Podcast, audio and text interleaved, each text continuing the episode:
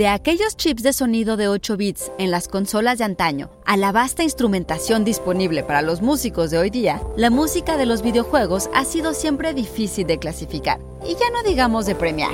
Hoy, compositores de música para juegos como Hans Zimmer, Michael Giacchino o Harry Gregson Williams están felices de saber que su trabajo será reconocido con una categoría de Grammy a la mejor banda sonora de un videojuego. ¿Quién ganará?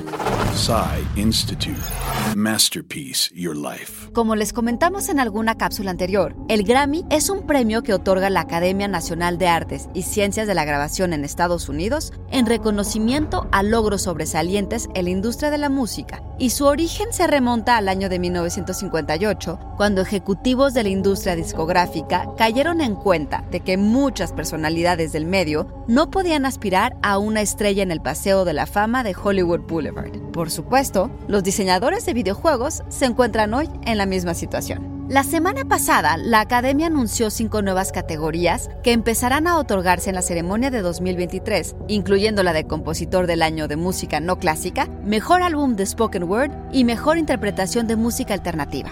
De acuerdo con el comunicado, el premio a la mejor banda sonora para videojuegos y otros medios interactivos busca reconocer la excelencia en álbumes de bandas sonoras creadas específicamente para o como complemento de un videojuego u otro medio interactivo, compuestas de partituras originales y lanzadas dentro del periodo de calificación.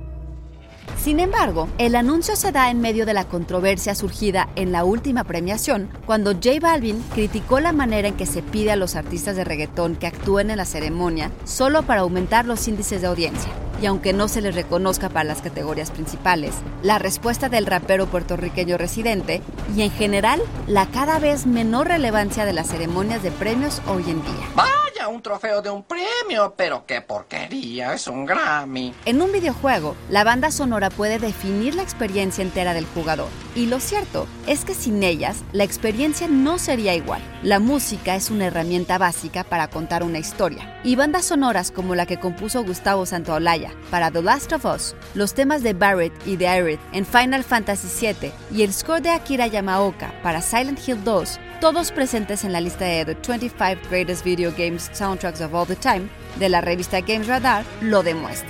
Ahora, todos podrán ser ganadores. John Antonio Camarillo con información de Variety, Rolling Stone y el sitio oficial de los Grammy Awards. Y grabando desde casa, Ana Goyenechea. Nos escuchamos en la próxima cápsula SAE.